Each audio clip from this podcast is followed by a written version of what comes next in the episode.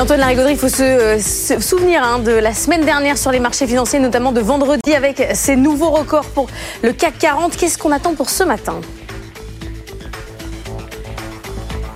Une petite baisse à prévoir hein, sans doute pour l'ouverture après avoir touché les 7800 effectivement en séance vendredi du jamais vu. Mais là le CAC 40 est clairement tiré vers le haut par les performances alors toujours très impressionnantes des secteurs industriels. On y reviendra hein. encore une fois Renault, Stellantis, Legrand, Airbus.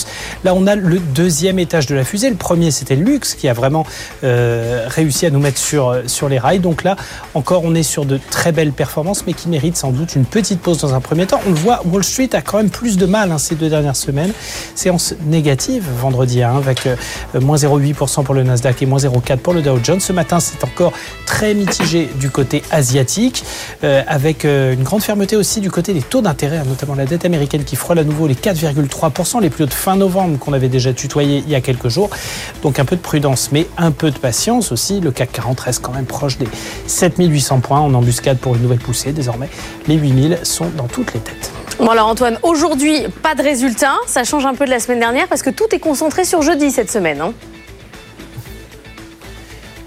C'est ça, c'est là que va se jouer la semaine et on peut prévoir une séance alors particulièrement intense et euh, qui va sans doute être un petit peu plus volatile puisque tous les grands indicateurs de la semaine seront là, concentrés sur la journée, hein, notamment les PMI européens, toutes les grosses publications d'entreprises, notamment à Paris où on attend les Danone, AXA, Engie ou Accor entre autres. Et puis surtout, on va avoir un mercredi soir où il va falloir veiller un petit peu, mais où avant de se coucher, on va avoir les minutes de la Fed, mais alors surtout la publication annuelle du monstre, du champion toute catégorie de Wall Street, à savoir Nvidia.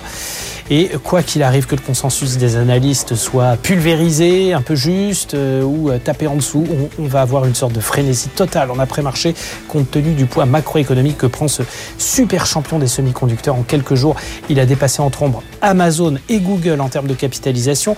On le rappelle, il gagne déjà 50% depuis le début de l'année, 230 sur un nombre. Donc rendez-vous jeudi matin pour des arbitrages pour le coup très très intéressants. Oui, les résultats d'NVIDIA, on en reparlera avec Wilfried Galland, ça sera dans l'édito à 7h50 et puis avec vous à 6h30 on fera un bilan hein, à mi-publication pour les résultats euh, de l'ensemble du CAC 40.